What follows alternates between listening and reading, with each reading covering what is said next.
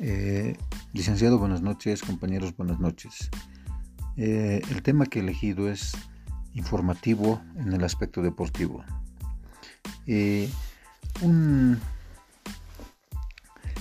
un, jugador una vez dijo que su mayor motivación era el juego en sí, el solo jugar de una manera correcta, de ganar, de competir, a la vista de, todos era más que suficiente para llenar esa motivación y era lo único que necesitaba él y hacia varios jugadores. Estamos hablando de un jugador que ha dejado un legado muy importante en la NBA. Este señor es Kobe Bryant, eh, también más conocido como la Mamba Negra.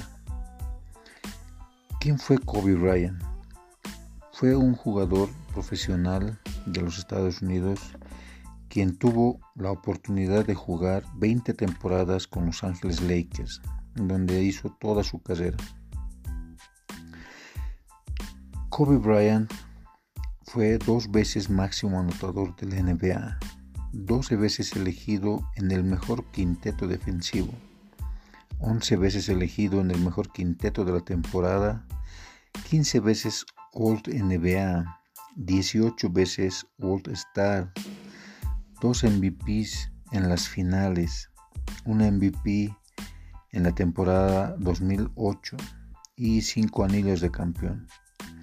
Kobe Bryant fue una leyenda en el baloncesto profesional.